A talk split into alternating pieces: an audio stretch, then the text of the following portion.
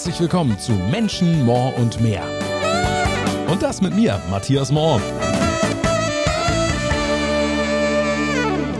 Ahoi, ihr Lieben. Herzlich willkommen zu dem Podcast, wo es um spannende Menschen geht, die mal im engeren oder auch mal im weiteren Sinne mit Kreuzfahrten zu tun haben. Episode Nummer vier mittlerweile.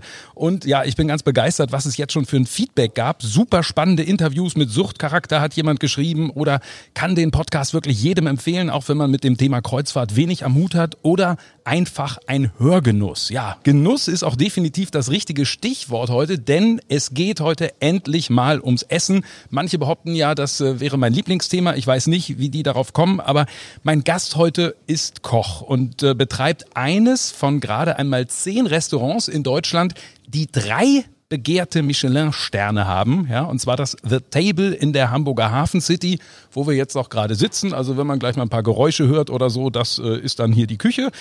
Und ähm, in seiner Karriere kochte mein Gast Anfang des Jahrtausends als junger Koch auf der MS Europa. Und äh, ja, jetzt ist er zurückgekehrt an Bord und ähm, er sorgt dafür, Achtung, äh, Wortspiel, dass die MS Europa künftig nicht nur eine Reling hat, sondern auch einen Fehling. Herzlich willkommen, Kevin Fehling. Ja, vielen Dank. Herzlich willkommen im The Table. Aber nach dem äh, Wortspiel verspreche ich, kann es nur noch besser werden.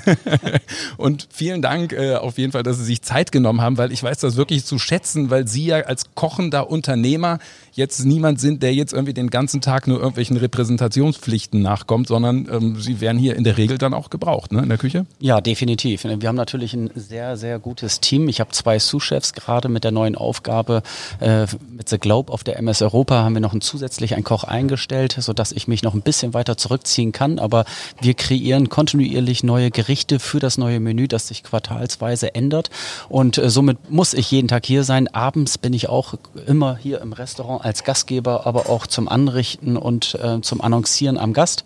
Und ähm, ja, äh, 20 Tage bin ich dann halt im Jahr auf der MS Europa und dann ist auch das Restaurant hier in Hamburg geschlossen. Genau, weil beides geht am Ende nicht. Ähm, Sie waren waren 2001 bis 2003 schon an Bord der, der MS Europa und Sie haben gesagt jetzt bei der Eröffnung von äh, The Globe, das war damals jetzt abgesehen von familiären Dingen die schönste Zeit Ihres Lebens. Was hat das damals äh, ja so, so toll gemacht für Sie? Ich kann das bis heute nicht wirklich nachvollziehen. Ähm, das ist einfach wie eine Sucht, die mich niemals losgelassen hat und äh, jetzt dann natürlich auch in diesen emotionalen Moment. Sie waren dabei bei der Eröffnung mit Herrn Poja und ähm, unterschiedlichen ähm, Journalisten. Der Chef von Hapag-Lloyd Cruises, genau, muss man sagen, genau. Ja. Mhm. Das war ein so emotionaler Moment, dass mir fast äh, die Worte fehlten. Ähm, das war einfach unglaublich. Im Jahr 2001, genau, war ich das erste Mal an Bord, ähm, bin dann noch weitere zwei Verträge gefahren, also insgesamt drei. Das waren dann mit dem Urlaub, der zwischendurch dann halt stattfinden muss, auch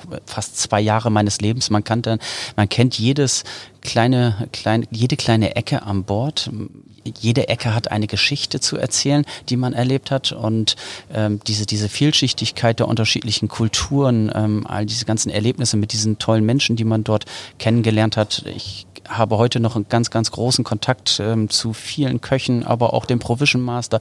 Das lässt einen irgendwie nicht mehr los. Und es muss einem natürlich gefallen, diese Kreu äh, Seefahrerei. Und das hat es. Und jetzt mit 42, ähm, ein meiner nächsten großen Träume, das erste war Kinder in die Welt zu setzen. Ich denke, das ist auf jeden Fall der Sinn des Lebens. Die Michelin-Sterne, die dann irgendwann kamen und jetzt ähm, The Globe auf der MS Europa, damit ist mein Leben erfüllt. Jetzt hoffen wir einfach nur noch, dass das alles gut läuft und wir gesund bleiben. Ja, das ist das Wichtigste auf jeden Fall. Sie haben bei der Eröffnung erzählt, Sie hätten manchmal dann, als Sie Anfang des Jahrtausends da gearbeitet haben, auch draußen übernachtet auf, auf Deck 10. Genau, ich bin Hobbyastronom und meine großen Leidenschaft sind die Sterne, jetzt nicht nur auf dem Teller, äh, sondern auch ähm, dort oben im Weltall Fußball und das war auch äh, für mich der Hauptgrund, äh, warum ich eigentlich zur See gefahren bin. Wenn man sich als äh, relativ junger Mensch, äh, ich hatte glaube ich schon bereits mit 13 Jahren ein Hochglanzmagazin, den Star Observer abonniert, den gibt es leider jetzt nicht mehr, sich für Astronomie äh, interessiert, dann ist man sich relativ schnell darüber bewusst, wie klein unser Planet ist und wie groß das Weltall ist. Und wenn ich schon nicht das Weltall bereisen kann, dann war es halt die große Idee, zur See zu fahren. Das war natürlich prädestiniert mit dem Beruf des Kochs und äh, deshalb habe ich mich oftmals nachts oben auf das Zehnerdeck äh, gelegt und dort geschlafen und äh, bin dann halt mit den Sternen eingeschlafen. Man konnte tief in die äh, Galaxie blicken und das war unglaublich schön. Das ist auch heute noch ein Grund, warum wir die Milchstraße mit einer Projektion im Restaurant an die Wand ah, projizieren. Und ähm, das war jetzt damals nicht so. Ich meine, gut, da waren Sie, waren Sie Anfang, Anfang 20 oder was. Da sind Sie jetzt ja nicht irgendwie als Chefkoch eingestiegen. Was haben Sie da ganz am Anfang gemacht? Ja, man fängt, äh, zu, zumindest zur damaligen Zeit, fängt man als Jungkoch an. Das ist Commis de Cuisine. Da wird man einfach nur zugeteilt, egal wie der Werdegang war, ob da jetzt schon ein Sterneverlauf erkennbar war. Ich war der Salatputzer. Das hat mir nicht Tatsächlich? Ja, genau. ja, jeder fängt klein an. Ich hatte ja. aber an Land schon in einigen Sternerestaurants gearbeitet und zur damaligen Zeit war es schon mein Ziel, einen Stern zu erkochen. Und äh, bin dann aber auch nach einer Woche direkt zum damaligen Küchenchef, den Alois Imwinkel, ähm, gegangen und habe ihm dann halt gesagt, dass ich, glaube ich, falsch eingesetzt bin auf diesem Posten und ich mir das ganz gut vorstellen könnte, dort im Venezia, das war ja zur damaligen Zeit das Fine Dining Restaurant an Bord, ähm, zu kochen. Und dann hat er gesagt, okay, ab morgen bist du dort, kannst dich beweisen. Wer so eine große Klappe hat, der muss auch gleich ins Fettnäpfchen treten. Und nee, das hat super funktioniert. Nach kurzer Zeit war ich dann halt First Cook dort in diesem Gourmet-Restaurant und äh, habe das dann noch die weiteren äh, drei Verträge beziehungsweise zwei ähm, ja, dort weiter praktiziert. Mhm, also auch an Bord schon steile Karriere, muss man sagen. Wenn man da so an Bord arbeitet, ähm, wie oft hat man da dann Gelegenheit oder wie oft hatten Sie damals dann überhaupt die Gelegenheit, auch mal an Land zu gehen? Oder war das wirklich eher, na, ich sag mal, sekundär? Nö, das war nicht sekundär. Das äh, war für die meisten Seefahrer, glaube ich, auch primär der Grund, warum man halt, äh, zur See fährt. Also man möchte die Welt kennenlernen, die unterschiedlichen Kulturen, Menschen. Für uns natürlich Köche kulinarisch. Äh, es ist einzigartig, in so kurzer Zeit so viele unterschiedliche Länder zu bereisen und so viele Aromen und Düfte wahrzunehmen. Ähm, man hat da schon mittags ähm, dreieinhalb Stunden grundsätzlich Zeit gehabt. Man mhm. lernt natürlich dann relativ schnell sich ähm, gut zu orientieren, wenn man tatsächlich in New York ist zu Fuß unterwegs. Dann weiß man ganz genau, okay, jetzt bin ich auf mich allein gestellt und muss den Weg zurück zum Port äh, finden. Oh ja, wichtig, wichtig, genau. Ähm, jetzt birgt ja die Arbeit auf so einem Schiff viele Herausforderungen. Also man hat eine Sieben-Tage-Woche, man hat jetzt in der Regel ja auch keine Kabine da allein. Was war damals für Sie die größte Herausforderung? Die größte Herausforderung ist es tatsächlich, ähm, jeden Tag zu arbeiten. Mhm da findet man aber irgendwann einen Rhythmus. Ne? Und äh, für mich war es dann irgendwann eine Selbstverständlichkeit, da ich schon in auch jungen Jahren, bevor ich zur See gefahren bin, gesagt habe, ich, ich, ich gehe nicht äh, arbeiten, ich gehe kochen. Es ist natürlich umso einfacher, das alles zu verkraften, ähm, wenn man einfach so eine große Leidenschaft für den Beruf des Kochs äh, in sich trägt. Ähm, aber heute sind die Verträge ja äh, wesentlich attraktiver. Man fährt dann drei oder vier Monate. Das ist wirklich machbar. Und natürlich, klar, mit ähm, einer weiteren Person auf einer Kabine zu leben, das, da muss man sich auch dran gewöhnen, aber für mich war das alles ähm, nicht so problematisch. Ich bin, war da als junger Mensch äh, sehr schnell anpassungsfähig und ich habe einfach immer das Positive gesehen und das überwiegt auf jeden Fall den engen Raum, sage ich mal, den man an Bord hat. Denn wenn man rausgeht und äh, eine Overnight hat, jetzt zum Beispiel auf Bali und es liegt dann nachts am Strand und trinkt dort ein Glas Wein, das holt alles. dann vergisst man den Rest. Das kann ich mir auch vorstellen. Ja, nun, ich habe schon gesagt, ähm, sind Sie zurück auf der MS Europa mit dem Restaurant The Globe bei Kevin Fehling. Das ist an der Stelle, wo bisher zehn Jahre lang das Restaurant Dieter Müller war. Ist das tatsächlich wirklich was, wo Sie wirklich von geträumt haben oder war das dann eher so eine, so eine Idee von Hapag Lloyd, äh, dass Sie sagten, Mensch, wir fragen ihn einfach mal und dann waren Sie selber überrascht? Also Nein, das war ähm, für mich immer ein Traum, tatsächlich selbst auf, auf der MS Europa im Idealfall, weil das ja meine große Liebe ist, ist ja wirklich tatsächlich so, äh, ein eigenes Restaurant zu öffnen. Und ich habe den Dieter Müller dafür, dafür bewundert, dass er es geschafft hat, nach seiner Drei-Sterne-Karriere den perfekten Absprung zu finden.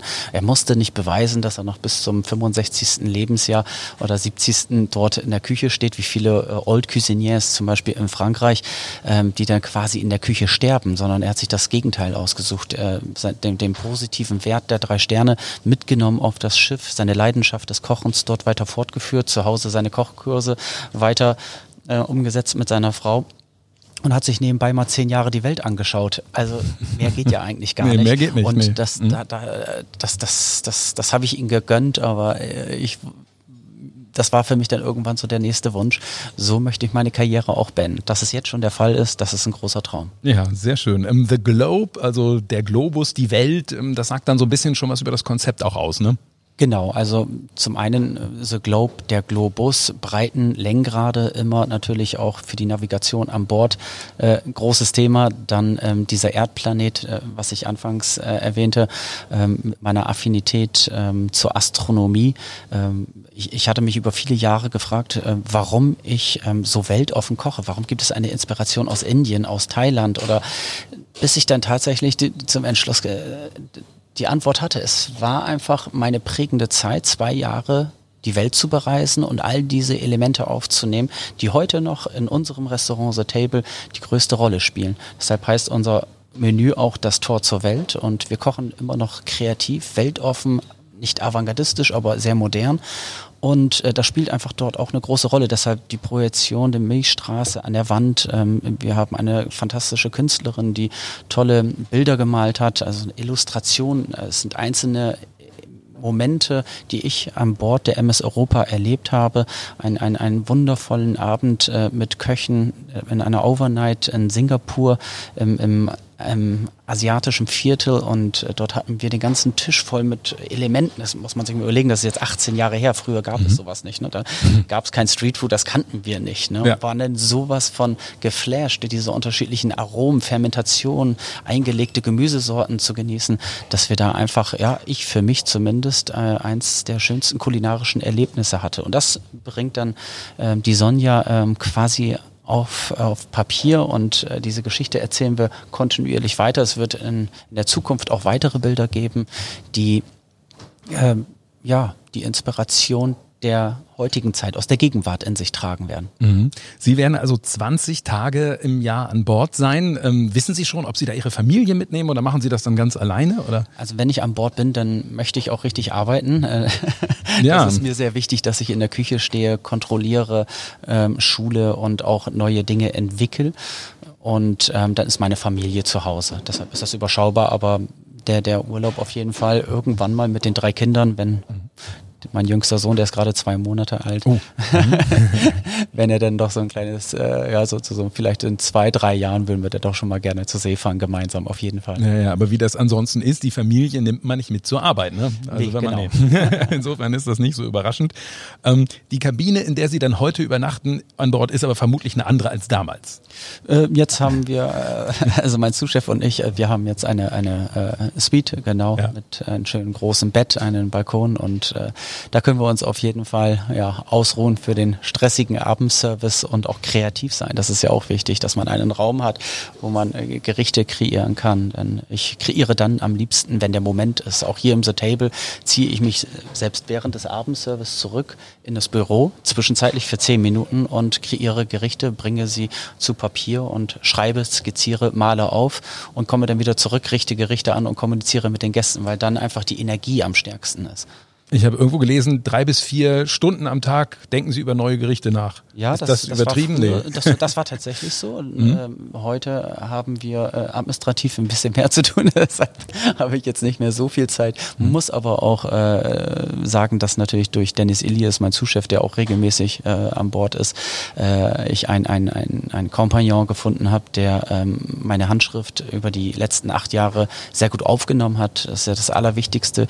Jeder von den Jungs und Mädchen Mädchen, die, der, die, die hier bei mir in der Küche arbeiten, haben mit Sicherheit gute Ideen, auch ähm, viel Erfahrung in Unterschied, aus unterschiedlichen Sterne-Restaurants, aber zu verstehen, ähm, welche Gerichte, welche Produkte äh, man einsetzt, um äh, Gerichte zu schaffen, die dann auch in das Tor zur Welt passen, in meine Handschrift, das ist halt das Schwierigste. Und das hat der Dennis verstanden. Deshalb habe ich da einen gewissen Freiraum, auch mich um andere Projekte zu kümmern, weil er mittlerweile mitkreiert. Mhm. Wie viele Tage wird er an Bord sein ungefähr?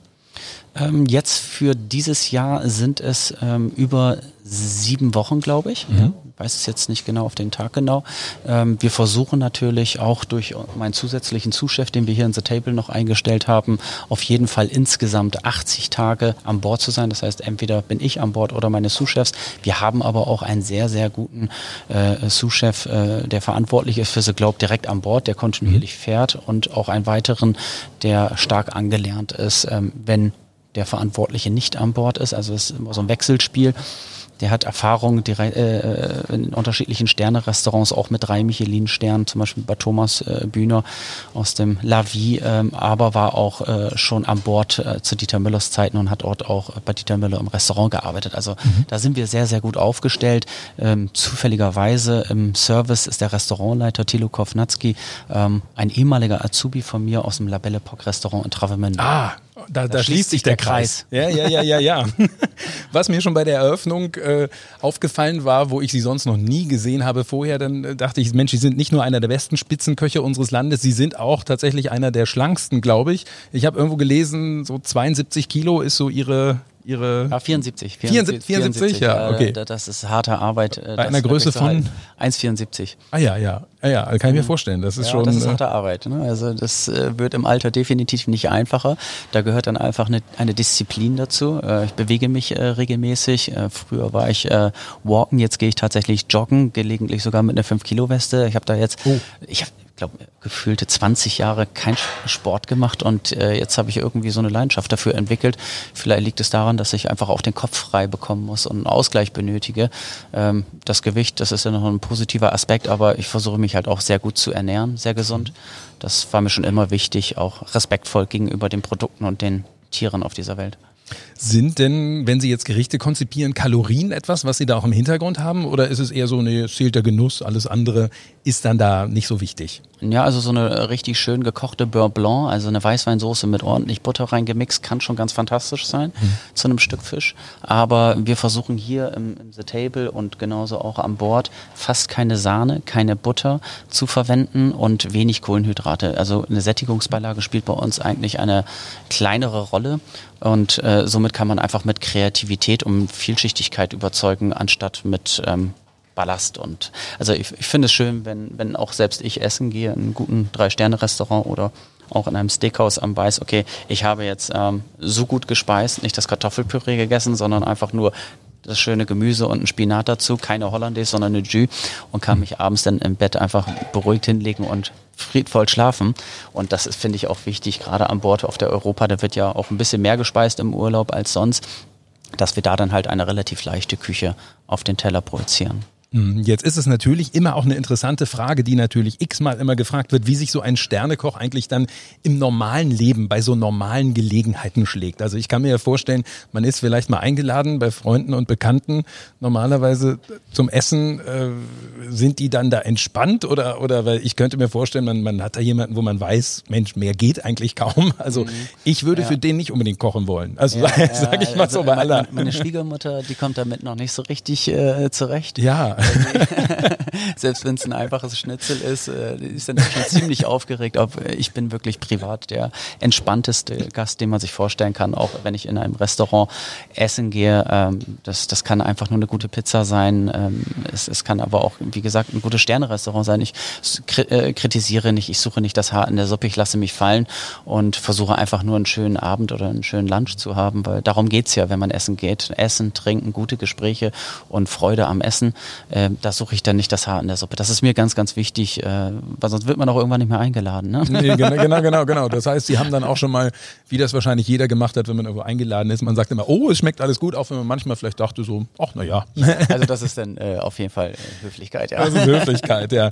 Nun, ähm, wir sind ja nun in einem Land oder, oder auch gerade, wenn wir hier so in Hamburg sind, die mit der allgemeinen Esskultur, würde ich es mal sagen, hält es sich so ein bisschen in Grenzen. Dadurch, dass wir hier nicht so Wirtshäuser vielleicht wie in Süddeutschland oder so haben. Sprich, das kann ja schon mal vorkommen, wenn man hier im Restaurant sitzt, kriegen Sie, ich sag mal, Formfleischschnitzel, dazu schön Soße Hollandaise aus, der, aus dem Tetrapack. Mhm. Wenn Sie jetzt an sowas geraten, sagen Sie dann so, in, aus welchen, was, was, weiß ich, geschäftliches Essen oder so, sagen Sie dann, komm, Augen, Augen zu und durch? Oder, oder ist es dann so, dass Sie.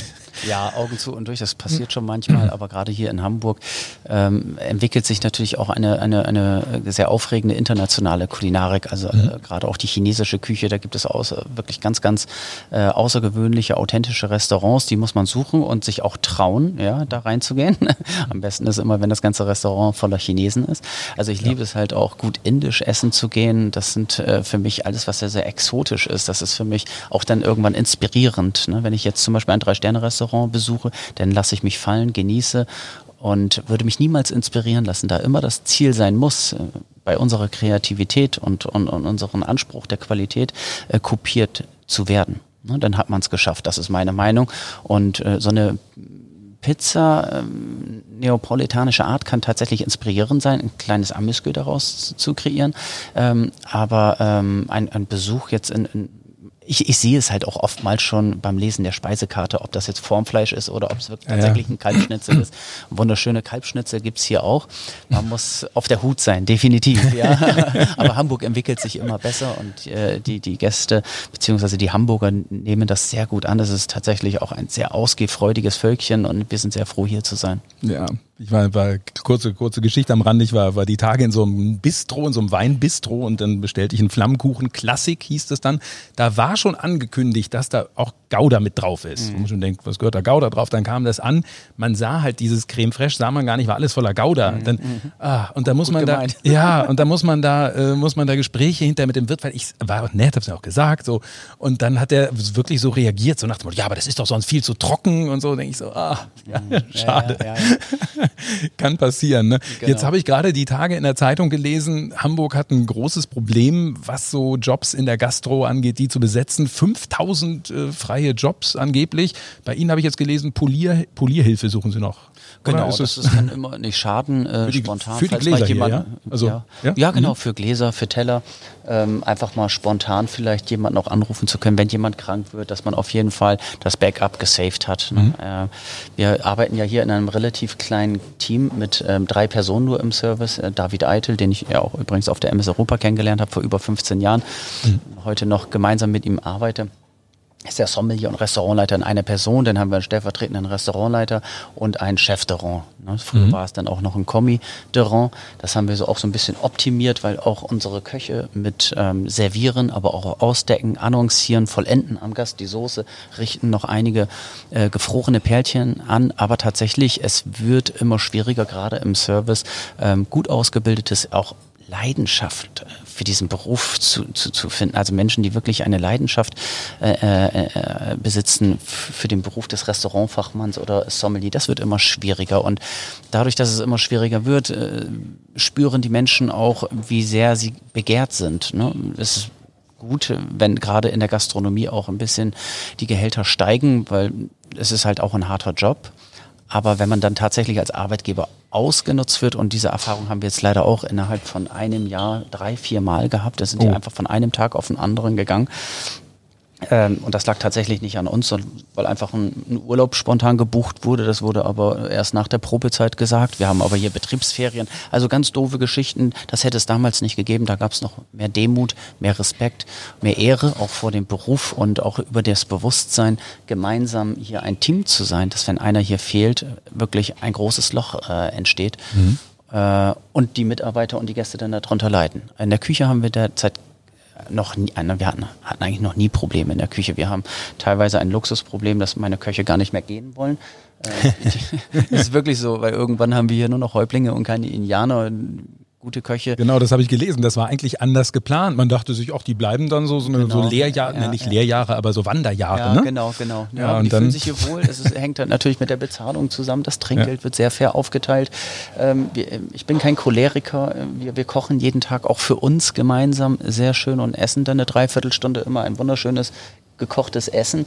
Ähm, die Atmosphäre ist einfach so, wie Sie sie jetzt wahrnehmen. Es redet keiner. Wenn da jemand jetzt ein Gespräch führen möchte, dann kann er das gerne machen. Natürlich läuft hier sonst tagsüber Musik. Ähm, da können Sie sich auch Ihre Titel selbst raussuchen.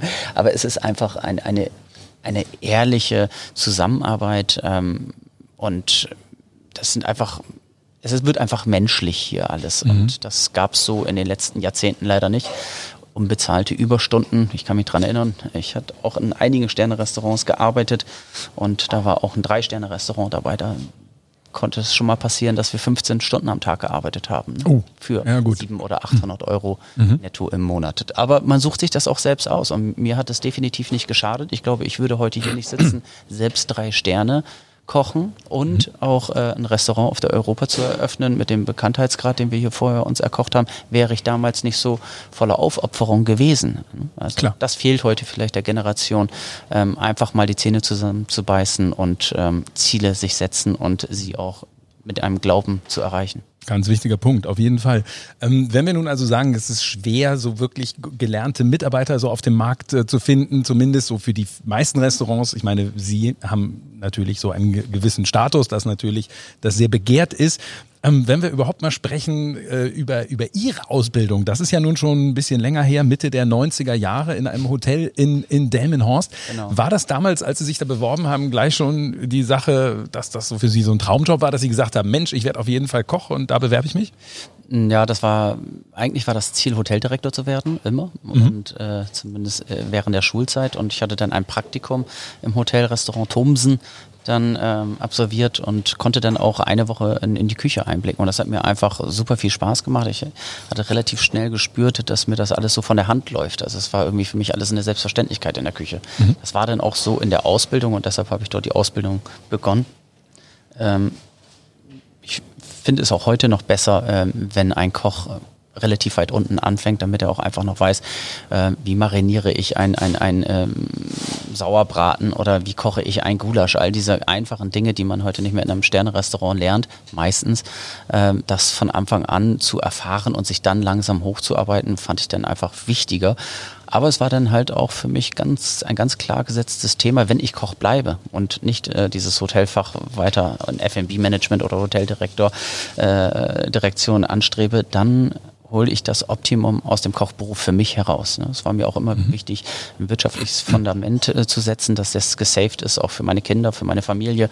Da war ich mir seltsamerweise immer schon sehr früh drüber bewusst. Habe da, glaube ich, auch durch meine Mutter eine sehr, sehr gute Erziehung genossen. Auch heute hier im The Table positive Betriebsergebnisse Jahr für Jahr abzulegen. Ähm, das ist das eine, kreativ zu kochen, aber dann halt äh, auch das Restaurant wirtschaftlich positiv zu betreiben, das andere. Und ja, also das hat dann dort angefangen, aber mir hat es unglaublich gefallen, aber es war dann halt tatsächlich das Ziel, immer ein Restaurant auszusuchen, ähm, dass das halt noch einen Schritt weiter war, ein Punkt im Gomeo mehr oder ein Stern, um in kürzester Zeit so schnell wie möglich äh, Küchenchef zu werden, um meinen eigenen Stern zu erkochen. Mhm. Das war dann mit 27 wurde ich Küchenchef. Mhm. Gab es, als Sie da angefangen haben, gab es da irgendeine Tätigkeit, wo Sie damals gesagt haben, na das machen Sie überhaupt nicht gerne oder waren Sie vielleicht auch nicht gut oder weiß nicht, Kartoffelschälen, Spargelschälen, keine Ahnung? Also äh, die handwerklichen Arbeiten, äh, ob es jetzt nur Spargelschälen, auch Zwiebeln schneiden, das sind so Dinge, die gehören einfach dazu.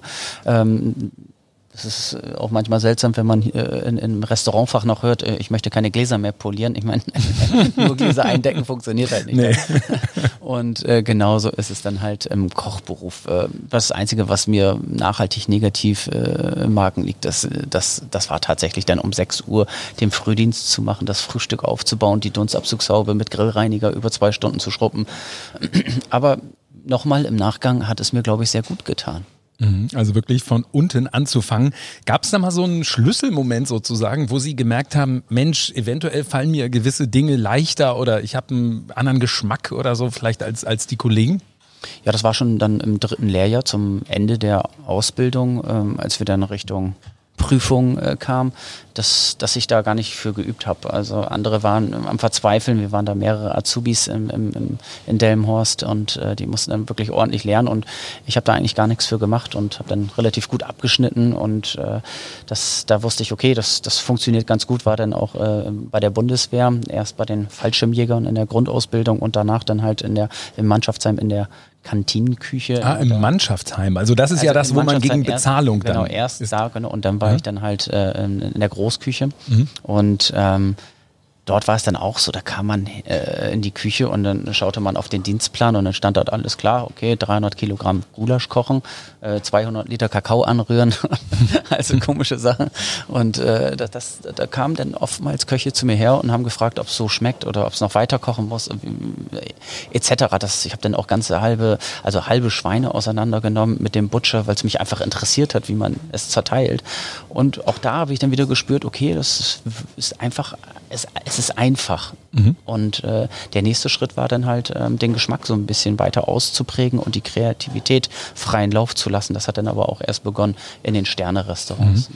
Was man bei der Bundeswehr sicherlich gelernt hat, aus wenig doch ein bisschen was zu machen, oder? Also, weil die, die Möglichkeiten, die man da hat, äh, von dem, was man da an Lebensmitteln hat, sind ja wahrscheinlich eher beschränkt gewesen. Ne? Ich war auch, ich war so 95, 96 war ich, wahrscheinlich so ähnliche Zeit wie Sie das Essen ist mir jetzt nicht so sonderlich äh, gut in Erinnerung geblieben. Also es muss, es muss energiefördernd sein und stark machen. Ja. ja, genau, genau, genau. Also das war immer das Highlight, war dann, wenn es vielleicht mal Freitag ging es nach Hause und dann gab es Schnitzelbrötchen oder so. Also das war ja, schon ja. so. Aber ja, es waren keine besonderen Dinge, aber äh, für, ich glaube, für eine Kantine bei der Bundeswehr haben wir da ordentlich gekocht, aber mhm. in, in, Massen halt. Ne? Das war dann schon ziemlich ungewohnt. Ja. klar. Also insofern ist es so vergleichbar heute mit einem riesigen Kreuzfahrtschiff vielleicht. Also zumindest jetzt so im Massenmarkt Im sozusagen. Massen, ja. ne? Qualitativ nicht. Ja, ja, ja. Wenn man mal so ein bisschen guckt, ähm, die nächsten Jahre, dann so vor allen Dingen dann Anfang des Jahrtausends, auch nach der Europa oder äh, da waren sie bei Michael Wollenberg zum Beispiel, den kennt man irgendwie noch zumindest viele aus der, aus der Biskin-Werbung war das, glaube ich, früher. Ne? Da, da kannte man ihn, ja, ja, ja. ja. Harald Wohlfahrt ähm, natürlich auch, aber man würde, wenn man, wenn man so, so ein bisschen guckt, was sie gemacht haben, wichtigste Station vermutlich war dann in Travemünde, als sie da im heutigen Atlantik Hotel äh, im Label Epoque heißt es, haben Sie vorhin schon genau. kurz angesprochen, waren. Ähm, wie muss man sich das vorstellen? War das damals schon, als Sie da anfingen, ich glaube 2005, war das schon so eine, so eine Top-Adresse? Ähm, das war keine Top-Adresse, das war eigentlich gar nichts und das war auch der Grund, warum ich auf, äh, aufgrund einer Negativkritik im Gomeo mit gerade zwölf Punkten den Küchendirektor anrief. Ich war gerade auf der Suche nach meiner ersten Küchenchefstelle äh, nach der Station bei Harald Wohlfahrt und ähm, dann hat er mich zurückgerufen und gesagt, also was haben Sie jetzt gemacht? Und war dann so richtig mulmig, gerade bei Harald Wohlfahrt. Und dann sagte er nur zu mir, ähm, hätte ich zwölf Köche, dann würde ich das auch da oben kochen können. Ich sage, ist klar, vergessen Sie das mal. Ich glaube, wir kommen nicht zusammen. Ne? Es war die Idee, dass ich vielleicht als Zuschef da oben das Gourmet-Restaurant einfach ein bisschen weiter kreativ und qualitativ nach oben pushe. Ähm, da war das dann für mich auch schon an acta gelegt. Und zwei Wochen später hat mich dann die Geschäftsführung angerufen und gefragt, ob ich zum äh, Vorstellungsgespräch vorbeikommen möchte hatte ich erwähnt, ich habe mich schon mit dem Küchendirektor unterhalten, das wird, glaube ich, nichts. Ne?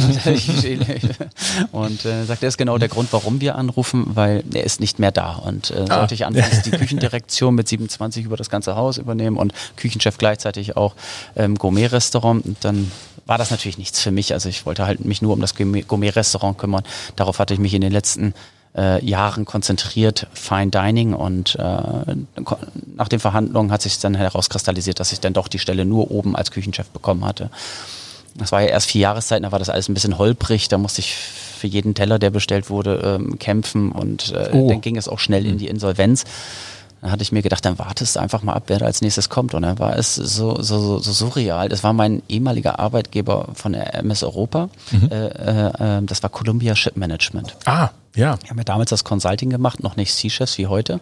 Und ähm, somit wusste ich, okay, da kommt jetzt Qualität. Ach, das gehörte zusammen. Das genau, gehörte zusammen. Columbia Hotel Casino ah, Travemünde. Ja, ja, ja. Das gehörte zusammen und dann haben wir gesagt, okay, das ist ja toll. Jetzt brauchen wir noch einen guten Restaurantleiter und Sommelier.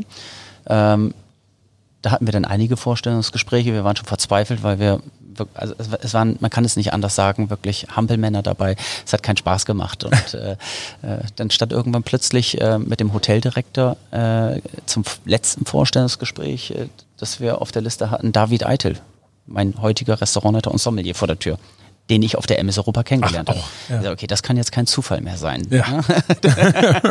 und äh, wie gesagt, wir arbeiten heute noch zusammen. Wir sind wie ein altes Ehepaar. Äh, es gibt äh, keine Streitigkeiten, keine Diskussion. Äh, es ist einfach nur eine Harmonie der Zusammenarbeit, immer mit dem äh, gleichen Drang nach vorne zu rücken, Perfektion weiter zu suchen.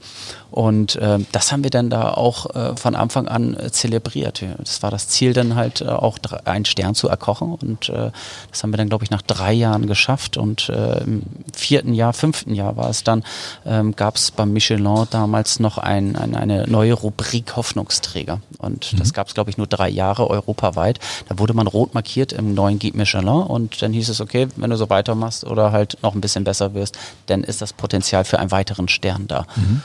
Und dann hatten wir ein Meeting, weil ich hatte mich so extrem über meinen ersten Stern gefreut. Damals muss man ehrlicherweise dazu sagen, hat es noch eine andere Bedeutung gehabt. Es gab wesentlich weniger Ein-Sterne-Köche. Und ähm, aber ich habe mir dann einfach das Ziel gesetzt, wenn wir jetzt schon Hoffnungsträger für den zweiten sind, dann setzen wir uns jetzt einfach heute das Ziel, drei zu kochen. Och, ja. Mhm. es war irgendwie für mich äh, so, so unglaublich, äh, dass, dass, dass wir gesagt haben, okay, das, das, äh, ich, ich habe sofort, es war keine Selbstverständlichkeit, zwei zu kochen, um Gottes mhm. Willen, ich möchte das nicht schmälern. Aber das langfristige Ziel war dann tatsächlich drei Sterne. Mhm. Und äh, das haben wir dann dort geschafft, auch innerhalb von fünf Jahren. Das war für deutsche Verhältnisse, glaube ich, auch ähm, rekordverdächtig. Und ähm, dann kam der Schritt äh, in die Selbstständigkeit und mhm. heute sitzen wir hier im The Table. Ja, Wahnsinn. Wobei man ja sagen muss, der Laden da in Travemünde, das war jetzt auch zu Anfang gar nicht unbedingt so ein Laden, wo jetzt so ein, so ein Tester jetzt vom Michelin vorbeigekommen wäre, oder? Nein, wir haben ja. die tatsächlich angeschrieben. Wir hatten ja. Gespräche mit Michelin-Tester und äh, darauf sind sie dann halt auch aufmerksam geworden. Es war am Anfang tatsächlich nicht einfach. Ne? Das sieht natürlich heute so aus, als wurde mir alles in die Wiege gelegt, ja. aber das haben wir uns alles sehr, sehr hart erkämpft. Es gab einen sehr, sehr, sehr schlimmen Tag in meinem Leben, also zumindest beruflich, aber auch emotional im Zusammenhang mit den Sternen, als dann im zweiten Jahr ähm, in derselben Company von Columbia Hotels and Resorts, der Dennis Feix, also ist ein toller Koch und toller Mensch, äh, ein Jahr vor mir den Stern erkocht hat. Also er kam ein Jahr später in die Company, äh, das war in Bad Griesbach damals, mhm. hat den Stern erkocht, wo alle davon ausgingen, okay, jetzt schaffen wir es, ne, in der Belle Epoque. Und, das muss man noch dazu sagen, im selben Jahr hatte dann auch noch in Travemünde ähm, der Herr Vogt äh, einen Stern erkocht im Arosa Hotel nebenan. Also einmal in der gleichen, selben Company und einmal im, im selben Dörfchen. Das hat mich hart getroffen und äh, da haben wir dann erstmal zwei, drei Tage drüber schlafen müssen. Da habe ich gesagt, okay, jetzt erst recht. Und äh, ist ja manchmal eine gute Motivation, ja. ne, wenn man sowas hat. Ja, ja. ja ich habe mich überhaupt erst bei der Vorbereitung jetzt mal so ein bisschen damit beschäftigt, wie das eigentlich läuft mit diesen Sternen. Ja, und dann habe ich gelernt, Michelin äh, auch eine ganz interessante Entstehungsgeschichte. Ich meine, das ist ja eigentlich ein Hersteller von Reifen. Und da war dann mal die Idee, so nach dem Motto, ja, Mensch, wenn die Leute mit ihrem Auto dann zu Restaurants fahren, mhm, genau. brauchen sie ja auch Reifen. Also das wäre ich mhm. jetzt nicht so drauf gekommen, fand finde ich interessant. Haben sie auch noch Hunger? Ja, ja, ja genau, genau, genau. Also, also wirklich, also ja. irgendwo naheliegend, aber man, man mhm. denkt nicht, dass das, dass das so sein kann. Und die arbeiten tatsächlich noch mit festangestellten Testern. Ja, gelesen, das ist einzigartig auf der zwölf ganzen Stück Welt wohl in Deutschland. Ja, genau. Amerika erweitert sich kontinuierlich. Südamerika ebenfalls. Asien sowieso. Ich glaube, man munkelt, dass jetzt auch in, in, in Russland ein Michelin-Führer kommen wird. Mhm. Äh, Skandinavien hat auch ein bisschen Zeit benötigt, aber jetzt ist er da und äh, das ist schon stark und äh, das, deshalb auch dieser große Glaube an den Michelin. Äh, es ist halt äh, so, so seriös alles. Ne? Die, die reservieren mit falschen Namen, Telefonnummer, man, man erkennt es teilweise wirklich nicht. Ähm, sie sitzen hier im Restaurant, sie haben eine Fluktuation, das, ich glaube, das sind so alle sieben, acht Jahre dürfen sie ein Restaurant erst wieder neu besuchen. Dann geht man davon aus, dass der Küchenchef nicht mehr da ist, der Restaurantleiter vielleicht jemand anders ist oder halt äh, aufgrund des Alterungsprozesses man nicht mehr erkennbar ist mit dem Vollbart. ähm, und sie zahlen und gehen. Und am Ende des Jahres äh, weiß man einfach, ist es ein Stern, sind es mehrere Sterne oder einer weniger. Und das macht die Sache halt sehr seriös ähm, und fast einzigartig. Mhm. Na gut, das ist halt auch der Vergleichsmaßstab. Ne? Ich genau. meine, es gibt noch so ein, so, so ein paar andere aber Mitbewerber, aber das ist schon eine große Geschichte, die irgendwie anerkannt ist. Ähm, ich habe auch gelesen, bei einer Drei-Sterne-Bewertung ist es auch nicht so, dass man sich da auf einen einzigen Tester verlässt, sondern da kommen dann äh, unterschiedliche Mal aus, im Laufe ja, der definitiv. Zeit auch aus anderen genau, Ländern. Genau, genau, es kommen Cheftester natürlich ja. aus Frankreich, die mitentscheiden, aber auch aus äh, Benelux. Äh, ich, intern kenne ich mich natürlich da nicht aus, nee, aber genau. irgendwann hört man doch irgendwelche Geschichten. Es kann auch mal vielleicht ein Amerikaner sein oder jemand aus Asien. Ne? Mhm. Und äh, dann äh, muss man einfach auf der Hut sein, aber man kann das äh, wirklich nicht immer vorab erkennen. Äh, wir, wir leben in einer sehr internationalen Stadt hier in Hamburg. Viele Menschen sprechen Französisch, Englisch oder Italienisch. In Travemünde sah das noch anders aus. Wenn da ein Franzose saß, dann sind die Alarmglocken angegangen. Aber hat schon mal ein normaler Gast, also ich meine, wenn ein normaler Gast hinterher zu Ihnen sagen würde, ich bin übrigens vom, vom Michelin, dann, äh, und das stimmt gar nicht. nee, das haben sie noch nicht, aber nee, das nee, erkennt nee. man ziemlich schnell. Also würde man schnell erkennen. Manchmal stellen sie sich ja tatsächlich vor, möchten mhm. dann vielleicht am nächsten Tag nochmal einen Kaffee trinken, aber dann spricht man nicht über das Menü oder über die Gerichte, sondern einfach nur um die allgemeine Situation in der Gastronomie und vielleicht auch ein, zwei private Dinge. Also mhm. es ist extrem seriös. Mhm. Wie erfährt man dann, ähm, was man erreicht hat? Also ähm, da ruft dann irgendjemand an oder, oder wie, wie läuft das? Also bei drei Sternen ähm, ist es tatsächlich so, dass man dann einen Anruf bekommt. Das kann dann äh, ein Tag vorher sein, zwei Tage oder auch drei Tage. Ähm, bei uns war es in Travemünde eine ganz, ganz außergewöhnliche Situation. Als wir zum ersten Mal drei Sterne bekamen, hatte ähm, Michelin die Idee, ähm, wie es jetzt eine Selbstverständlichkeit ist auf der ganzen Welt, eine eigene Seite mit den Restaurants äh, neu zu, aufzulegen.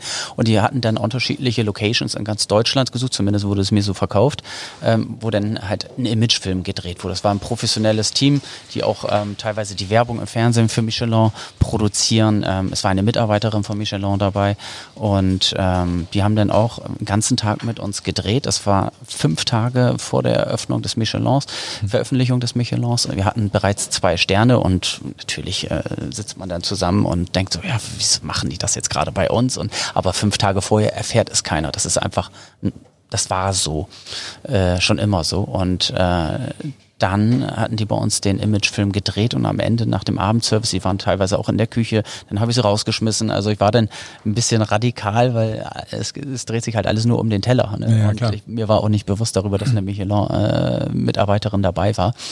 Ähm, die Küche war geputzt, ich stand am Pass und sollte nochmal alles Revue passieren lassen im kurzen Statement, ähm, wie der Abend denn lief. Und dann hatte ich das gesagt und dann kam eine Mitarbeiterin, gab mir einen Umschlag und sagte dann aber auch vor laufender Kamera, das ist nicht der einzige Grund, warum wir heute hier sind, sondern das auch. Wow. Und da stand ja. da die Gratulation zu den drei Michelin-Sternen drin. Da sind da Tränen, Tränen geflossen. Wir haben geschrien. Wir haben uns mit Champagner äh, übergossen. Wir haben ihn auch getrunken. Es war einfach einzigartig in der Geschichte des Michelins, weil fünf Tage vorher hatte es, glaube ich, oder vier Tage, glaube ich, jemals zuvor erst ein Franzose erfahren, so wie es mal hieß. Und deshalb hat das die ganze Sache sehr besonders gemacht. Wir sind jeden Abend äh, nach, von, von Travemünde nach Lübeck gefahren, haben uns äh, irgendwo in so einem kleinen Hinterraum eingemietet, haben gefeiert, gegessen und äh, tatsächlich kam es dann bis zur Veröffentlichung nicht raus. Wahnsinn, also irre Geschichte, ja. Ähm, ich denke mal, die Schwierigkeit ist ja, es ist ja, dass sich in Restaurants habe ich ja schnell mal gewisse Schwankungen, weil, was weiß ich, das kann mal in einem normalen Restaurant, das kann mal an der Ware liegen, das kann mal, da ist in einem normalen Restaurant, da ist dann der Koch nicht da und so. Also ich stelle mir vor, so diese Kontinuität ist eine unglaublich äh, schwierige Geschichte, oder? Und vor allen Dingen, wenn man dann weiß, Mensch, es kann jeden Tag wieder hier der Tester kommen, oder? Mhm, genau, deshalb also, sind bei uns alle Menschen gleich, jeder Gast ist gleich. Ähm, wir haben keine Testerschublade, sondern es ja. gibt halt für jeden Gast ähm, das, das, das gleiche Produkt. Ähm, wir geben uns bei jedem Gast gleich viel Mühe und bei uns ist es dann auch überschaubar, Gott sei Dank, mit maximal 22 Gästen. Auch hier ist es schön, dass ich natürlich auch jeden Gast sehe. Ist natürlich mhm. auch was ganz anderes in, in der Küche hinter verschlossener Tür. Aber äh, auch zu diesem Produkt, natürlich ähm, sind Produkte unterschiedlich in der Qualität, aber wir haben uns da, glaube ich, äh, in den letzten Jahren einen Ruf erarbeitet, äh, dass es einfach immer das beste Produkt nur sein darf. Wenn es das nicht ist, dann bekommen wir vorher einen Anruf und haben dann aber auf jeden Fall mindestens zwei unterschiedliche äh, Lieferanten, die wir anrufen könnten, die uns bessere Alternativen liefern. Also wir haben keine Kompromisse im, im Wareneinsatz zum Beispiel, auch keine Kompromisse in der Qualität. Also wenn weiße Trüffelzeit ist, dann kommt weißer Trüffel auf die Karte. Deshalb äh, setze ich aber nicht das Kaviargericht, das gerade noch äh, serviert ist, aus. Das ist einfach unglaublich wichtig, denn hier dreht sich alles nur um den Teller. Natürlich mhm. kommt das Konzept hinzu, uns beim Anrichten zuzuschauen. So eine kleine Choreografie, die wir hier jeden Abend äh, durchführen. Ähm, aber trotzdem, bei, bei aller Liebe auch zum Gast, die tollen Gespräche, die wir führen, ähm, der Wahnsinn, das ist halt die kontinuierliche Suche nach der Perfektion.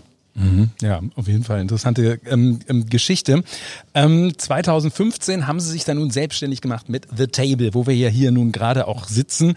Ähm, was so ein bisschen schade ist, man nimmt ja als Koch die Sterne nicht mit, ne, von dem Restaurant, ja, wo man ja. dann war. Ja, es ist auch also. es ist schade, man hätte es sich dann einfacher machen können, aber äh, macht die Sache auch wieder gleichzeitig seriöser. Ne? Äh, ich hatte das Glück, dass das gesamte Küchen- und Serviceteam aus Travemünde mit hierher gekommen ist. Ich hatte da jetzt nicht die Mitarbeiter abgeworben, weil im Nachgang das Restaurant wurde so oder so geschlossen. Äh, es liefen immer wieder ähm, ähm, unterschiedliche Interessenten durchs Haus ähm, für die neu, erneute Übergabe und da wollte ich mir einfach nicht mehr sagen lassen, wo die Reise hingeht. Dies, das wollte ich mir selbst aussuchen. Somit ist das ganze Team mitgekommen. Das war natürlich auch ein großes Kompliment und äh, für uns dann einfach auch wichtig gewesen, dass wir ähm, das gleiche Menü, das wir einen Monat zuvor im Labelle Pock gekocht hatten, dann hier äh, für die nächsten zwei Monate anvisiert hatten. Mhm. Im Grunde genommen war es nur ein, ein Tapetenwechsel äh, von einem Monat äh, und äh, somit war für uns klar, es war keine Selbstverständlichkeit, um Gottes Willen, dass wir es schaffen könnten, hier in Hamburg auch im ersten Jahr gleich wieder nach drei Monaten Öffnungsphase die drei Michelin-Sterne erneut zu erkochen. Mhm. Wir wollen mir das Konzept erklären. Wir sitzen hier an so einem geschwungenen Tisch mit, ich glaube, 22 Plätze. Genau, 22 Plätze. Bei einer Veranstaltung könnten noch mal zwei Personen zusätzlich hier sitzen. Mhm. Ähm, genau, die ersten zehn Personen ähm, werden um 19 Uhr platziert. Das ist auch ein Risiko gewesen äh, am Anfang, aber äh, die Gäste halten sich ganz fantastisch daran. Ähm, somit können wir halt auch perfekt anrichten. Keine 22 Teller gleichzeitig, sondern immer 10. Da, wie gesagt, um 19 Uhr die ersten 10 Personen kommen und um 20 Uhr dann nochmal 12 Personen. Das ist halt so ein Wechselspiel von zwei kleinen Banketts quasi, die wir anrichten und können uns dann halt auf das Wesentliche konzentrieren.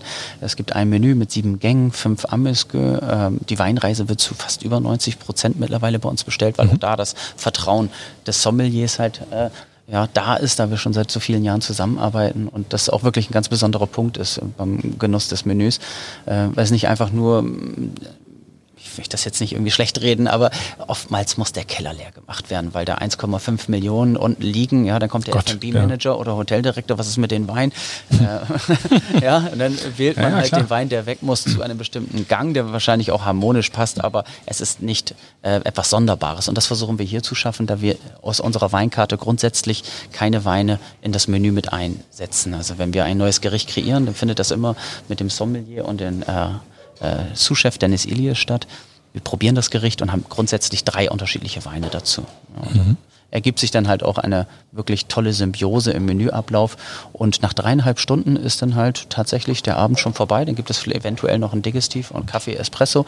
Und dann war es das. Es sind so dreieinhalb, vier Stunden Entertainment. Es ist knackig, man muss sich auch nicht zwischen den Gängen anschweigen, äh, weil es gibt hier grundsätzlich Entertainment äh, äh, auf den Anrichteinseln, wie wir sie nennen. Äh, es ist eine Choreografie des Anrichtens mit relativ lauter Musik. Äh, Classic Lounge, auch da ein bisschen anders. Äh, ich habe das selbst zusammengeschnitten, auch für The Globe auf der Europa. Mhm. Und es ist einfach ein Gesamtkonzept, das Gott sei Dank richtig gut ankommt. Und deshalb haben wir halt auch eine relativ lange Wartezeit von acht, neun Monaten in der Woche und am Wochenende ein Jahr. Aber wie gesagt, auf der Warteliste, die wir auch Gott sei Dank täglich haben, ist ziemlich viel Bewegung drin. Mhm. Und das lohnt sich auf jeden Fall dann auch immer hier anzurufen und sich äh, auf die Warteliste. Ah, okay, also besteht doch eine gewisse Chance, dass irgendwie äh, spontan mal jemand ausfällt ja, oder so. Oft, mhm. Ganz oft. Also gestern zum Beispiel hatten wir, glaube ich, ungefähr 25, 24 Gäste auf der Warteliste zum uh, Schluss. Für einen Tag? Für oder, ein, oder ja, für einen Tag.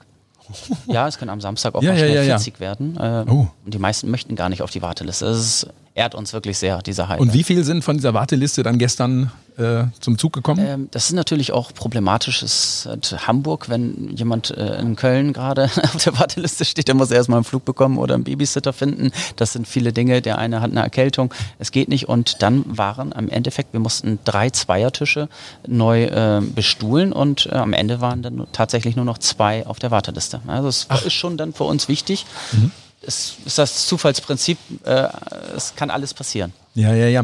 Wissen Sie, ob es einen Schwarzmarkthandel gibt mit Reservierungen? Ich glaube, so weit sind wir noch nicht. Nee, nee. nee das wäre, weil es ja also wir haben einige Gäste, die sind äh, ganz, ganz clever, äh, die dann halt ähm, für jeden dritten Monat eine Reservierung schon weit im Voraus buchen und dann teilweise bekannten Freunden, Arbeitskollegen diese Reservierung übergeben. Ja, das gibt's dann schon manchmal, aber das, das wäre natürlich der Knaller. Ja, oder? Wenn so eine, so eine Reservierung wird schon mal gehandelt äh, für 100 Euro und ja. Sie haben gar nichts davon. Das wäre ja ein bisschen ungünstig. Ähm, ja, das ist so ein bisschen, und Sie sind da, denke ich, auch relativ, ich sag mal, ja, was ist das richtige Wort, demokratisch oder wie auch immer. Also selbst wenn jetzt ein Superstar anrufen würde und, und sagt, so Mensch, ich bin in Hamburg, äh, mhm. hast du einen Tisch, dann, dann nein, das sagen sie auch, geht nicht. Nein, ja. alle Menschen sind gleich. Das ist uns ja. sehr wichtig. Ähm, also natürlich versuchen wir dann schon ähm, Stammgäste zu pflegen, aber es ist auch nicht wirklich möglich. Und äh, wir möchten natürlich auch, dass so viele unterschiedliche Gäste wie möglich das hier erleben. Und ähm, wir haben oftmals Anfragen, auch aus der Politik, äh, aus, aus, aus der Medien-Star-Welt. Äh, da möchte plötzlich jemand hier mal spontan mit zehn Personen äh, ein Künstler aus Amerika seinen Geburtstag feiern. Uh. Dann sagen wir nein, das geht, geht halt nicht, leider nee. nicht. Nein, also ich würde niemals jetzt hier einen Zweiertisch anrufen und sagen, wir haben da jetzt Gast so und so, ne? Also oder irgendwas ist bei der Reservierung falsch gelaufen. Das wäre ziemlich einfach. und dann und so dann als Notlüge. So einen Star dann hier ja. reinzubringen, nee, ja. das würden wir niemals machen. Nein, das ist. Ich glaube, das bringt einem in Wahrheit auch gar nicht so viel. Der, der ist ja, kommt ja vielleicht nur genau. einmal nein, oder nein, weil er gar nicht hier ist. Ja, ja. Also wir wollen auch nochmal das mit dem Menü erklären. Ich glaube, fünf Amüsgöl Genau, fünf Amüsgöl, die werden dann auch relativ zackig serviert. Also äh, wenn die Gäste reinkommen, ich begrüße jeden Gast äh, äh, per Handschlag an der Tür und ähm, dann geht es auch direkt zu Tisch. Dann gibt es nach japanischer Tradition ein äh, aromatisiertes, feuchtes, warmes Tuch zur Reinigung des Geistes und der Hand. Und dann gibt es ein Gläschen Champagner im Idealfall, Wasser und dann geht es auch schon los. Ne? Das wird dann immer das erste Amüsgö auf unseren hölzernen kleinen Miniaturtable serviert und ähm, somit dann innerhalb von 20 Minuten fast ähm, ja fünf Amüsgö und danach wird dann schon genau um halb die Vorspeise serviert und äh, um fünf vor, wenn die anderen Gäste dann erscheinen, ist bereits die zweite Vorspeise serviert. Dann haben wir Zeit für die zweite Rutsche, mhm. äh, uns dann ausreichend Zeit für den Aperitif wieder äh, äh einzustellen. Mhm. Also und dann insgesamt sieben äh, Gänge, genau, drei Mini-Desserts. Genau, und dann drei genau. Miniatur-Desserts, die dann meistens statt Pralinen immer ein Thema haben. Das mhm. kann ein Kaffee und Kuchen sein, wo wir dann kleine Torten wie eine Schwarzwälder Kirsch, aber auch ein Bienenstich so ein bisschen auseinandernehmen und ein bisschen kleiner, feiner, leichter, moderner präsentieren. Es kann aber auch das Thema Cocktails sein. Mhm. Und das Ganze muss man auch sagen in einer entspannten, eher lockeren Atmosphäre, sage ich mal. Ne? Genau, das war die ja. Idee, ähm, hier im The Table einfach ähm, eine, eine, eine, Atmosphäre zu schaffen, wo Essen tatsächlich Spaß macht. Mhm. Und äh, das schafft man nur, indem man den Gast beflügelt und ihn nicht erdrückt und äh, von Anfang an an der Tür abholt, auf gewisse Dinge achtet, die eigentlich in den ersten fünf Minuten nur im Unterbewusstsein stattfinden. Das ist die Begrüßung an der Tür, es ist der Geruch, es ist die Temperatur, es ist die Akustik, äh, es ist die Haptik des Tisches, es ist das Sitzgefühl. Es sind unglaublich viele Elemente. Wie lange dauert es, bis das erste Glas Champagner kommt? Ähm, wie werde ich wahrgenommen? Und äh, dann entscheidet der Gast schon relativ zügig, bevor er überhaupt die Vorspeise serviert bekommen hat, habe ich heute Spaß oder nicht. Und mhm. darauf achten wir, auf ganz viele kleine Dinge, die für uns äh, äh, eine Selbstverständlichkeit sind, die man aber leider halt in vielen Restaurants und Hotels nicht erlebt. Mhm. Und man zahlt dann, ich glaube, so um mit, mit, mit Wein und so ist man so bei 350 Euro, vielleicht kommt das so hin? Das kommt dann, genau. So Wasser, Kaffee genau. und so. Und dann, ja. dann hat mhm. man wirklich aber auch alles sozusagen. Ja. Ähm, und ähm, ja, genau, das Menü wechselt alle drei Monate, geöffnet ist immer von Dienstag bis Samstag. Wenn man jetzt nun alle, wenn man jetzt nun drei Monate lang immer das Gleiche kocht, ist es dann noch Kunst oder ist es dann mehr Handwerk oder oder? Ich denke, ist, die Kunst findet natürlich auf dem Blatt Papier statt, wenn man ja. kreiert. Es ist vielleicht auch ein Kunsthandwerk, wenn man äh, die Gerichte produziert am Mittag und anrichtet am Abend. Ähm, klar, es wir können nicht jeden Tag neue Gerichte kreieren, weil dann hätten wir nicht diese Perfektion, die wir anstreben. Äh, so, so, so, eine gewisse positive Routine gehört immer ein bisschen dazu, aber den Köchen wird definitiv nicht langweilig. Das kann ich Ihnen garantieren. Das würde hier, das würde jeder bestätigen. Denn auch in der Zeit, während wir das eine Menü ähm, produzieren für den Abendservice, kreieren wir halt das nächste. Das heißt, wir sind kontinuierlich dabei, neue äh, Rezepte zu entwickeln und äh, zu probieren. Und äh, das, das wird nicht langweilig hier, definitiv nicht. Bei dem Entwickeln der Rezepte, wie viel geht da auch mal schief oder, oder wie oft ist es dann so, dass Sie denken, Mensch, habe ich mir eigentlich anders vorgestellt? Ja, nicht oft. Äh, ja. Ich denke ja die Gerichte, das hört sich ein bisschen verrückt an, aber Gott sei Dank ist es so. Habe ich einfach ein bisschen Glück gehabt im Leben durch einen Zufall, diesen Kochberuf zu äh, äh, erlernen und dann über etwas längere Zeit das Vertrauen zur eigenen Kreativität zu gewinnen. Ähm, das passiert, glaube ich, eher selten. Es gibt Momente, da denke ich, wow, das ist es jetzt. Ne? Ein kleiner Geniestreich, dieses Produkt, dieses und es wird dann probiert, wochenlang vorbereitet und dann denkt oh Gott, was ist das denn? also äh, deshalb gibt es da diesen tollen Satz, äh, nichts ist selbstverständlich und Kochen ist nie zu Ende. Mhm. Und auch mal das Gegenteil schon mal passiert, dass Sie dann ge gedacht haben, Mensch, Donnerwetter, mein Gott, das hätten Sie sich so toll jetzt gar nicht ja, vorgestellt. Genau, ja. also das, das eine ist natürlich zu denken und auch mit den Aromen zu jonglieren im, im Kopf. Aber ähm, es gibt dann schon sonderbare Momente, wo das Gericht fertig angerichtet ist und denkt man, denkt man über die Anrichteweise nach. Ist es der richtige Teller? Die Proportionierung stimmt, die ist das Yuzu-Gel zu sauer und dann isst man das Gericht und denkt, wow, Knaller, brauchen wir nichts verändern. Ja, das ist natürlich dann der Idealfall. Gibt es sowas, wo man sagt, so das ist quasi Ihr Signature-Gericht? Ähm, da wir uns äh, kontinuierlich weiterentwickeln wollen, bedeutet das auch, dass wir jetzt nicht wie Paul Bocuse äh, eine Trüffelsuppe mit Blätterteighaube auf der Karte haben, aber äh, es gibt die Garnitur, die habe ich mal La Belle Epoque genannt, äh, also LBE heißt es. Ähm, die beinhaltet immer im Frühling den Rhabarber, Waldmeister, ähm, die Erdbeere, dann manchmal in der Verbindung mit Mandel und Vanille. Und jedes Jahr wird ein neues Gericht kreiert mit diesen Komponenten. Mhm. Ich glaube, haben das jetzt mittlerweile seit acht Jahren so auf der Karte und nach sieben Jahren erst diese typischen Dessertaromen verwendet für ein Dessert, mhm. weil wir Spargel mit reingeholt haben, mit diesem Silikonkautschukabdruck, mit einer Spargelcreme. Ähm, auf jeden Fall kann es aber auch eine Chalon-Entenbrust sein mit einem Erdbeergel und einer Waldmeister Jus und ein Rhabarber-Kompott. Und das ist immer so die Herausforderung und mittlerweile in der Szene weiß man, okay, im Frühling steht wieder LBE auf der Karte und unsere Stammgäste sind dann halt wieder äh, gespannt, was wir daraus wieder zaubern. Ja, Sie sind ja hier mit The Table das erste Mal in Ihrem Leben quasi auch ähm, Unternehmer. Ähm, wie kamen Sie da so anfangs zurecht mit dieser neuen Rolle? Das ist ja doch was anderes, so ein bisschen jetzt unternehmerisch zu denken, als wenn man jetzt sagt, so Mensch, ich bin hier der, der Koch und das, ich muss sicherstellen, dass das Essen mhm, schmeckt, sage genau. ich mal. Also äh, ich bin einfach mal ähm, äh, mit einer gewussten Naivität äh, rangegangen, dass ich äh, oder vielleicht auch mit dem Glauben vielmehr, dass dieses Restaurant jeden Tag ausgebucht ist.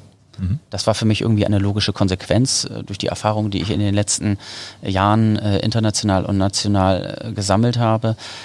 Dieses Konzept, es fehlt in Hamburg an Kreativität, nicht nur konzeptionell, sondern auch auf dem Teller. Die meisten Restaurants sind doch oder waren zur damaligen Zeit, da hat sich jetzt auch in den letzten Jahren viel getan, sehr klassisch. Ähm, dann das Konzept mit Blick in die Küche, ähm, nicht so traditionell, wie man es aus einem Fünf-Sterne-Hotel kennt. Ähm, es ist eine gewisse Art von Entertainment und Lockerheit. Äh, für mich war das irgendwie eine logische Konsequenz. Die, die Wirtschaftlichkeit, die klar, da muss man rechnen können. Ich glaube, wie auch am Anfangs erwähnt, das hat meine Mutter mir, glaube ich, ganz gut mit auf den Weg gegeben. Äh, Hatte die so ein bisschen was mit wirtschaftlichen Dingen ja, zu tun? Sie hat oder? ihr Leben lang in der Bank gearbeitet. Oh, ja, ja. und äh, musste sich ja. aber auch selbst und mein Vater auch alles sehr hart selbst erarbeiten. Und das habe ich als Kind mitbekommen. Das hat mich aber eher fasziniert, anstatt ängstlich zu machen. Und äh, auch da dieses wirtschaftliche Fundament für die Familie, das war schon immer ein Ziel. Und klar muss es wirtschaftlich gut laufen. Ähm, ansonsten hier in Schönheit zu sterben, das funktioniert nicht. Also da äh, müssen wir einiges für tun. Aber ich denke auch, eine der wichtigsten ähm, Elemente oder Investitionen vielmehr, die ich in den letzten vier Jahren getätigt habe, war halt auch noch ein zusätzliches Büro anzumieten und eine persönliche Assistentin einzustellen. Denn ansonsten hätte ich natürlich nicht Zeit, mich kreativ auf dem Teller weiterzuentwickeln oder Folgeprojekte wie jetzt ähm, The Globe auf der MS Europa zu entwickeln. Das gibt mir unglaublich viel positive Energie nimmt mir die negative und äh, somit können wir uns kontinuierlich weiterentwickeln. Mhm. Wenn man nun schon drei Michelin-Sterne hat, man ist ja da dann am Ende der Skala, einen vierten sozusagen gibt es nicht. Gott sei ähm, Dank. Wie, wie, wie, ist da der, wissen Sie das zufällig, wie der Rekord ist, über wie viele Jahre drei Sterne äh, äh, zu müsste, behalten? glaube ich, Paul Bocuse sein. Ah, ja. Ich glaube, das Aha. war irgendwie im letzten oder vorletzten Jahr 50 Jahre, wenn ich mich oh, nicht irre. Oh.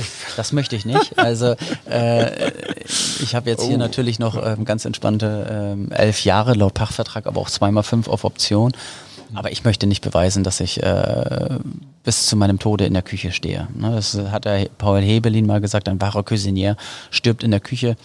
Das kann wohl so sein, aber dann vielleicht zu Hause, während ich für die Familie koche. das ist, ist was anderes, na klar. Nein, aber äh, ich bin heute, wir, ich bin noch jung genug und hungrig genug und kreativ genug, äh, diese drei Sterne äh, jedes Jahr aufs Neue äh, zu bestätigen. Und das ist auch die große Herausforderung. Das ist keine Selbstverständlichkeit. Ne? Also wenn man bei den Olympischen Spielen mitmacht, dann kann man sich die Goldmedaille für die Ewigkeit in die Vitrine hängen. Hier sieht das anders aus. Also ja. werden jeden, jedes Jahr neu getestet und man muss extrem aufpassen und mit der Zeit gehen, um auch, äh, ja, äh, ich sage immer, umso, um, wir versuchen die Perfektion zu finden und umso stärker und bissiger wir sie suchen, desto schneller wird sie.